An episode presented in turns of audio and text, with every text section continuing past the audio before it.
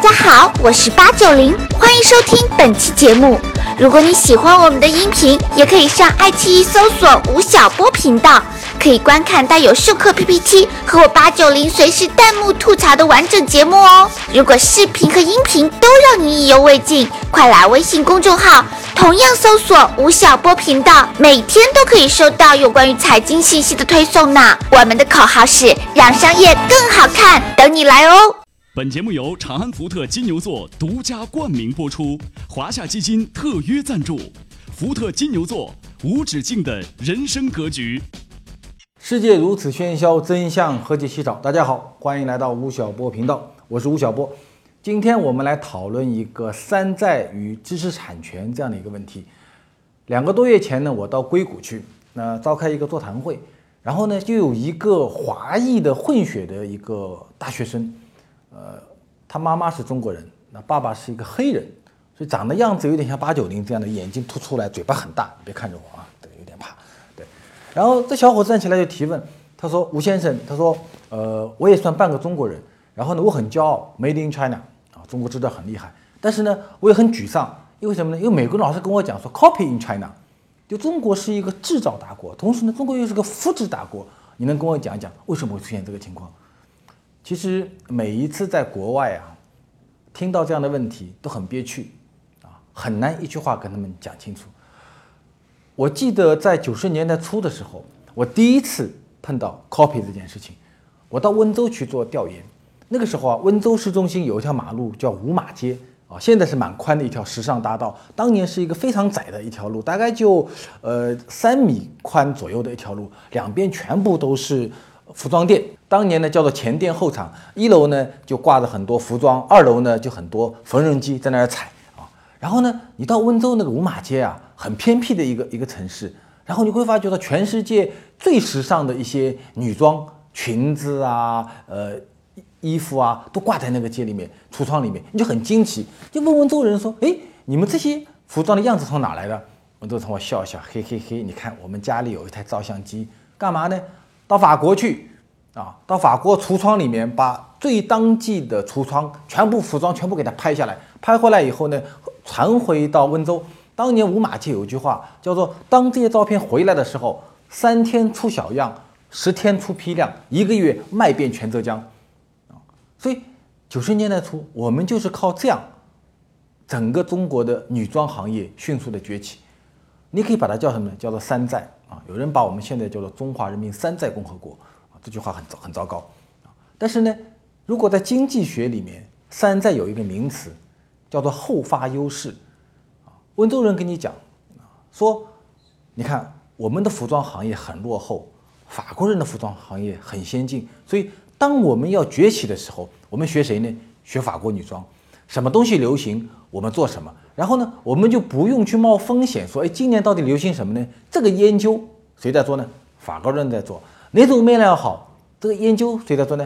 法国人在做。我们干嘛呢？我们就靠把你的所有的样式、所有的发明、所有的专利全部拷贝过来，然后我们靠成本优势，哎，我人比你便宜，土地比便宜，我还可以偷税漏税啊。然后我生产出你十分之一价格的产品，卖到全世界，这种可以了吧？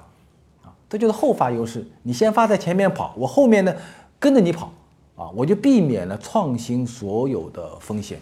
你为我遮风挡雨，我却用雨伞捅你。这个观念从九十年代初的温州人，一直到今天，在中国所有做最所谓的高科技行业的互联网行业的人都有这个观念。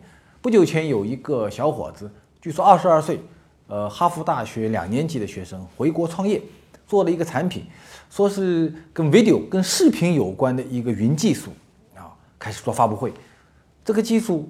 在网上一发布以后啊，没几天时间，知乎上面就一堆人去人肉他，然后呢就告诉这个小伙子说：“兄弟啊，你发明的一二三四五所有的东西，人家三四五六七早就在几年前就发明出来了，你在那干嘛呢？”然后这小伙子来接受采访啊，说：“说是啊，就你们说的这样的呀，但是你们知道吗？模仿是最大的创新啊，我就是模仿了，又咋地了？”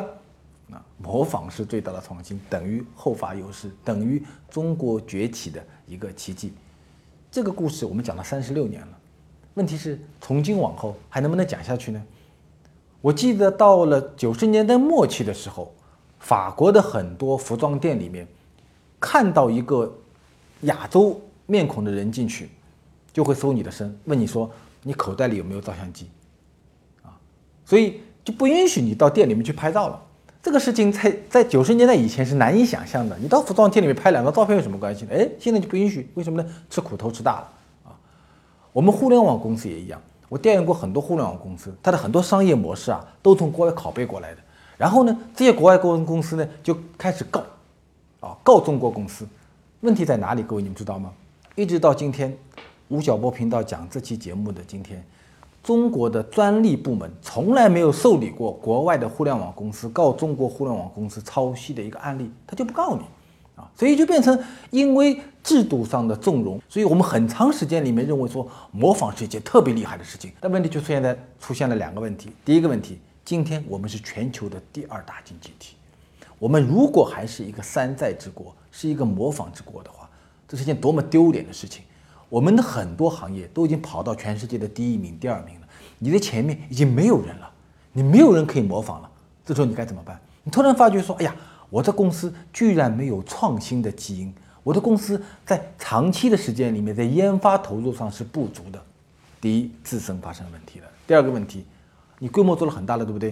你要跑到国外去，当你跑出中华人民共和国国境的时候，出问题了，你马上就成为一个被告者。”所以中国的有些手机啊，有些的 IT 设备啊、电脑设备啊，跑到国外去，一到印度啊，一到欧洲，直接就被告。被告完以后，两个月摸摸鼻子就回来了。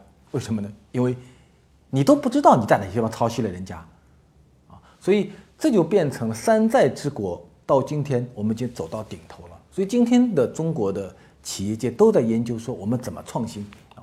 国外看中国企业啊，常常。讲一句话说，你看中国有很多市值过五十亿美金、过一百亿美金、过两百亿美金的大型企业，但是跟国外的过五十亿美金、一百亿美金、两百亿美金的这些大企业相比，你知道我们最大的落差在哪里吗？落差在一堵墙上面，那些企业都有一堵专利墙，但是我们很多过五十亿美金、过一百亿美金、过两百亿的美金，它的墙上是白白的，啊，这个墙上只有两个字，叫做模仿。走到今天，再往后走很困难，所以我们现在来开始研究，我们怎么能够在专利技术上面能够有创新，培养自己企业的核心技术的一个开发能力。专利这件事儿啊，其实在过去的这个一百多年来，人们的观念是在不断变化的。而不变的是，有两种方式可以保护自己的技术和发明哦，一种是商业秘密，一种是申请专利。全球最著名的商业秘密案例，就是我们最熟悉的可口可乐啦。可乐是一八八六年一个美国的药剂师发明的啊。从此以后啊，可口可乐公司说：“我这个药方特别厉害，所以呢，我把它锁到了一个密码箱里面，不告诉全世界所有的人。”有人算过一个有趣的账：从一八八六年这个美国药剂师发明可乐开始卖这款饮料开始，一直到二零一五年的今天，各位。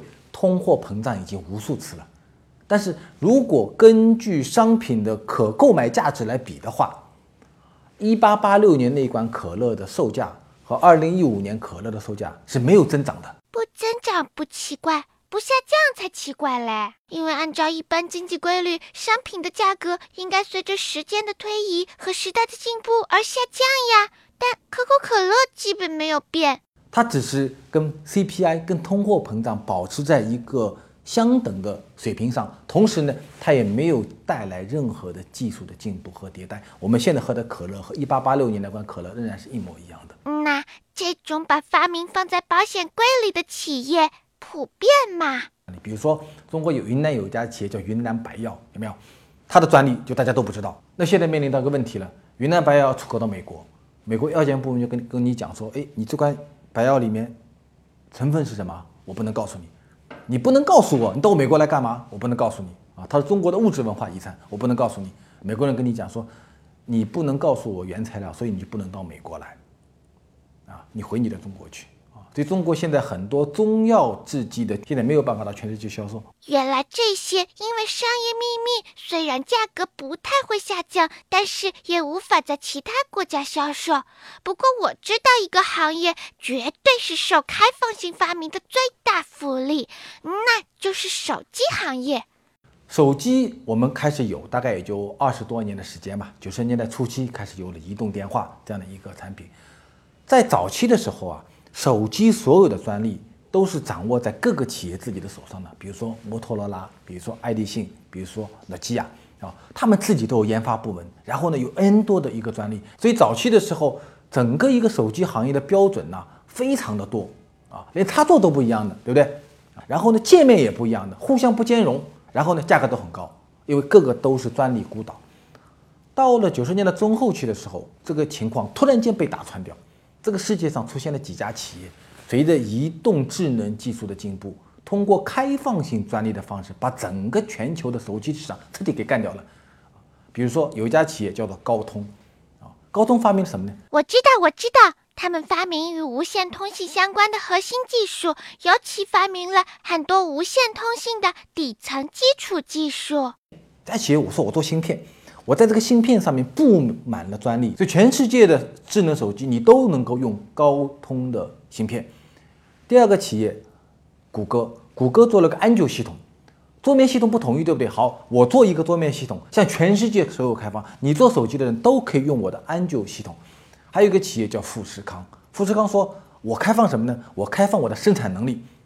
富士康在中国地区有一百三十万的产业工人，有无数多的制造业的专利。好。无论你 OEM，无论你 ODM，我的生产产能向你全世界开放。有了高通，有了安卓，有了富士通，整个一个手机行业各自孤岛式的这种知识产权的发展的路径彻底被打破掉，就形成了一个全新的一个手机的一个格局。最近啊，我这段时间认真在研究高通这家企业，我觉得这个企业的发展路径真的可以给我们中国公司很多很多的借鉴。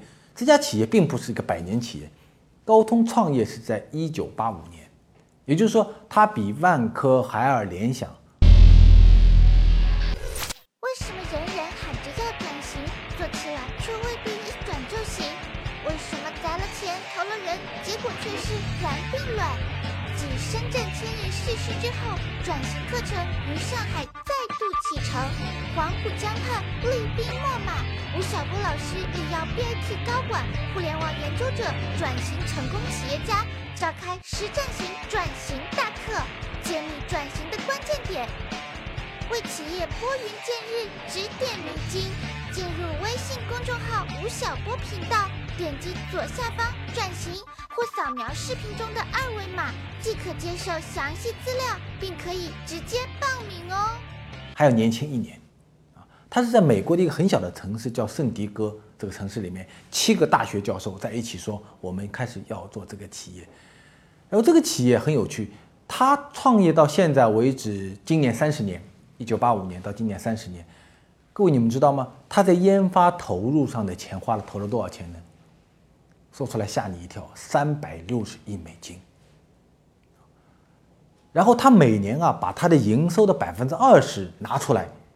来做研发，我们知道中国地区在高科技企业里面研发投入最高、比例最高的那个企业是华为。啊，任正非说，我每年拿出百分之十的收入去进行研发投入，高通百分之二十。啊，所以长期以来呀，这家企业把很多的钱拿去做技术研发、做专业研发，所以它变成了全世界三十多年来成为了全世界拥有专业技术最多的一个。企业啊，二零一三年的时候，福布斯曾经评选全美十五大的创新城市，它的一个标准是人均的专利能力，排在全美第一名的不是硅谷，啊，也不是洛杉矶，啊，也不是西雅图，也不是波士顿，居然就是圣地哥，啊，圣地哥的原因就是因为它有个企业叫做高通，它的人均的专利是。全球第一。你今天如果到圣地哥的高通总部，你可以看到一堵非常非常大的墙，这道墙上面有一千个专利，啊，然后高通人告诉你说，这个仅仅是我们的百分之一，所以这家企业在很长时间里面专心于芯片、移动通讯技术的开发。其实啊，你看它的历史啊，你会发觉说它并不是一帆风顺的。我们把它和中国的很多呃 IT 企业或者科技企业相比说，你会发觉一个特点，比如说中国的联想，它的路径叫什么呢？叫做贸工技啊。联想早期是做贸易的，而贸易做了一定规模以后呢，开始做制造，制造做完以后呢，哎，我去做技术研发。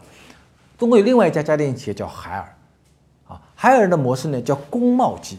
我早期呢做工业的，啊，我工业做得很好以后呢，我就在全国做很大的一个连锁服务网络，然后呢我再做技术，啊，贸工技、工贸技都有一个特点，技术是在最后一面的。啊中国大量的企业都是都是联想路径和海尔路径所带来的，所以走啊走啊走，你会发觉说你的贸易做得很大，你的制造做得很大，但是呢，你有一条萎缩的小腿，叫做核心技术，因为你长期以来它在你们家是小三，是排在第三位的。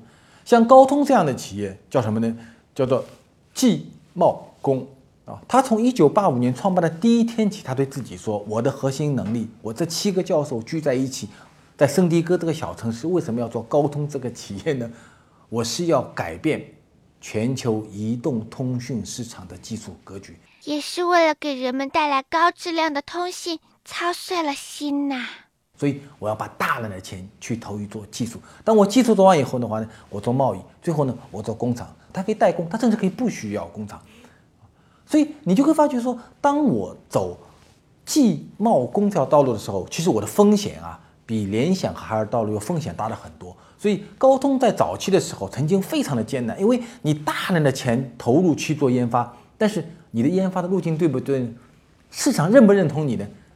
所以在八十年代中后期的时候，高通有一段时间差点要挂掉，这企业根本就活不下去了啊。然后到了九十年代中期的时候，当模拟机开始风行全世界，就摩托罗拉、诺基亚这些公司开始风行全世界的时候，高通突然间这帮教授们说，这个世界会转移，手机会和互联网衔接。所以到一九九五年的时候，高通就开始研究一个问题，说我们需要建立手机行业的互联网标准。这件事情在一九九五年非常非常早，没有人想过这件事。高通说，我就砸钱干这个事情。砸钱也要趁早啊！高通砸钱在九十年代末就和 Palm 合作出了全世界第一台智能手机，叫 PDQ。的手机就做出来，做出来以后卖到全世界呢，没有人要，因为那时候移动互联网市场完全没有形成，整个一个宽带技术和芯片的驱动能力完全跟不上，一下子又把高通差点拉到一个泥潭里面去啊，差点死掉。那同时，它另外一支呢，在做 CDMA 技术，CDMA 后来是救了高通的命，因为到二零零二年的时候呢，中国联通购买了 CDMA 技术，所以它成功在中国地区突然获得了一个爆发式的成长。那么到了二零零九年、一零年，随着移动互联网、智能产业的一个发展，整个路径。验证了一九九五年高通的那个判断，就是未来手机一定会跟互联网衔接在一起，而且他在那么早的时候就建立了一个手机智能手机的互联网标准，啊，已经十多年的钱，百分之二十的研发已经砸进去了，所以他到后来就成为了全球智能手机的一个标准的一个制定者。各位知道，任何一个企业里面最最厉害的人是做标准的人，所以他建立了标准。在过去十多年里面，哦，他卖掉了七十五亿只手机。七十五亿只智能手机，中国今天几乎所有的公司，啊，无论你是再厉害的雷军，或者你再会说的周鸿祎，打开你的手机看到的芯片都是高通芯片。所以华为在中国地区唯一一个能够跟高通抗衡的一个企业，另外你都是它的用户，啊，所以这个企业我们可以发觉说，它在专利技术上的这种执着。这种对细分市场的长期的坚持、远见和制定标准的能力，成为了这个企业能够在过去的几年里面是全球增长最快、获利最大的一个移动通讯的公司。在高通内部啊，有一个非常有趣的文化，就是他认为说，对高通公司来讲，最大的宝贝是谁呢？不是那些你能够做很大销售额的企业。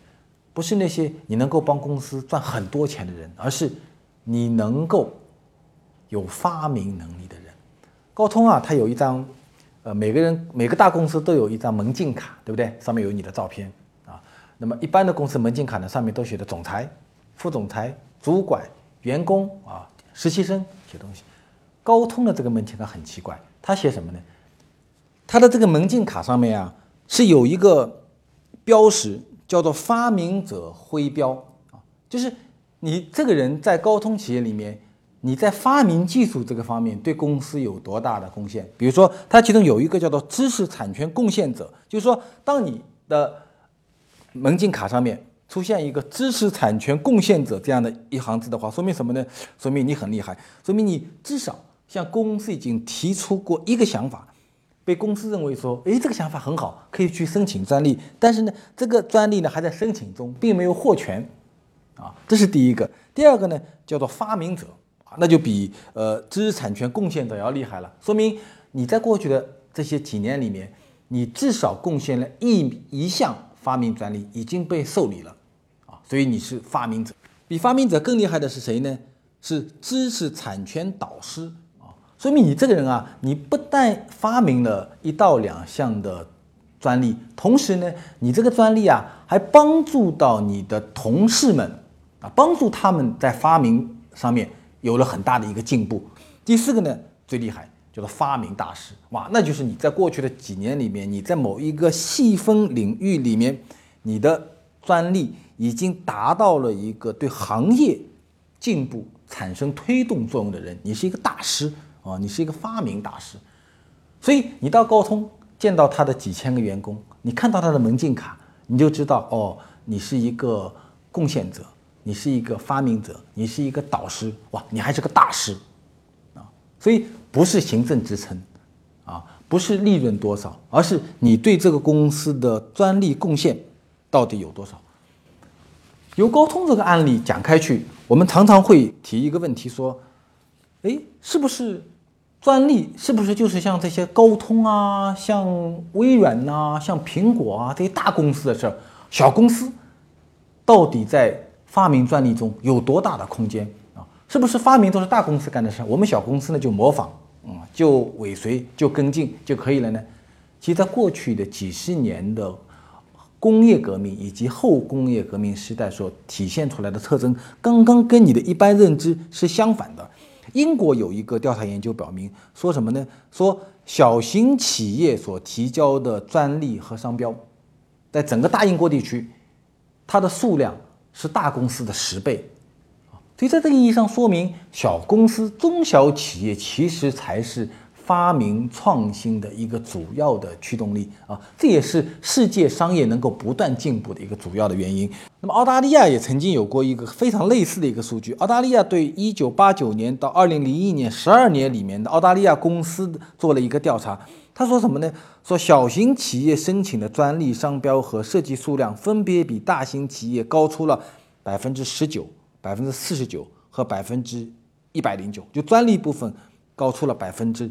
十九，这就是给到我们中国的这些企业一个重大的一个信心，就是虽然我们跟欧美国家相比，我们是一个后发型国家，但是我们今天已经到了一个非常大的一个经济体量，对不对？我们在很多领域里面已经跑到第一名、第二名了。虽然我们单一公司的规模跟这些巨无霸企业相比还有很大的差别，我们墙上也没有一千个专利技术，但没有关系，这个世界。是由中小企业所推动的，啊，所以只要中国公司能够在这一方面下定决心，啊，在一个特别小的一个细分行业里面能够执着像根一根针一样的扎下去，我们一定有收获啊！刚才我们讲了高通的故事，我们说高通给我们什么启发？我觉得有三点可以跟大家做一个分享。第一，就是你这个企业啊，无论你是做服装的，无论你做电脑的，无论你做手机的，无论你是做鲜花。种植的等等，你必须要在你这个行业里面，这个细分行业里面像针一样的扎下去，能扎多深扎多深啊！必须要在这个行业里面掌握最后那个百分之一的核心的专业技术，这个是有未来的。第二呢，要大投入，所有的专利技术是没有人可以卖给你的！我去过很多中国的制造业企业。最终，这些老板们都会告诉你说，在过去的十年、二十年、三十年，在我们的发展过程中，我们的市场份额可以通过时间，可以通过空间，可以通过合作，可以让出来，可以不断的扩大。但是你这个行业的最后的那个核心技术，全世界是没有人会卖给你的。所以，投入于核心技术，依赖于发明专利来推动行业的进步，不是一句口头说说的话。你必须要有高投入，华为投入百分之十的收入，高通投入百分之二十的收入，啊，所以高投入、坚决的投入是一个企业打穿发明专利的一个唯一的一个通道。第三，我认为在一个公司内部要培养一种崇尚发明、崇尚创新、鄙视仿冒的这样的一种公司文化氛围，我觉得这些都是我们可以认真研究的。中国到今天已经是全球第二大经济体。我想不出意外的是，在未来的十年到十五年以后啊，我们会成为全球第一大经济体。那这一点是毋庸置疑的。在规模上，我们会成为全球第一。各位，当中国现在成为全球第二，到未来成为全球第一的时候，全世界一定会问你一句问题：中国人，你已经能够生产全世界最多的汽车、最多的服装、最多的照相机、最多的电脑，但是。你对汽车行业、对服装行业、对电脑行业的行业进步，你起了多大的作用？你对这个人类的物质进步有多少的发明？我们没有发明能力吗？我们有，我们有四大发明，有没有？我们有当年的这个指南针啊，有有火药啊等等，造纸术啊这些发明，这些发明我们已经让自己自豪了一千多年了。但是在今天，在工业革命时期，我们有什么发明吗？当年日本人在一九八零年代也面临过这样的问题。日本成为全球第二大经济体的时候，全世界问日本人说：“好，你的规模很大，你对全世界的商业文明进步有什么发明？”日本人说：“我们发明了，我们发明什么呢？第一，我们发明了丰田的精细化管理模式。我们还发明，我们发明什么？我们发明了终身雇佣制。我们还发明，我们发明了 Workman。我们发明了任天堂的 Wii 游戏机、黑白机，这都是我们日本人发明的。”所以，我们中国人，所有中国的企业家、中国的商人，未来都会面临一个问题：全世界会问你说，当你成为全球老大的时候，你发明了什么？如果到那一天，中国还是一个山寨王国的话，朋友们，这就是我是八九零，是我们这一代人最大的耻辱。太阳底下的新东西都可以申请专利。大家好，我是八九零，欢迎收听本期节目。如果你喜欢我们的音频，也可以上爱奇艺搜索吴晓波频道，可以观看带有授课 PPT 和我八九零随时弹幕吐槽的完整节目哦。如果视频和音频都让你意犹未尽，快来微信公众号，同样搜索吴晓波频道，每天都可以收到有关于财经信息的推送呢。我们的口号是让商业更好看，等你来哦。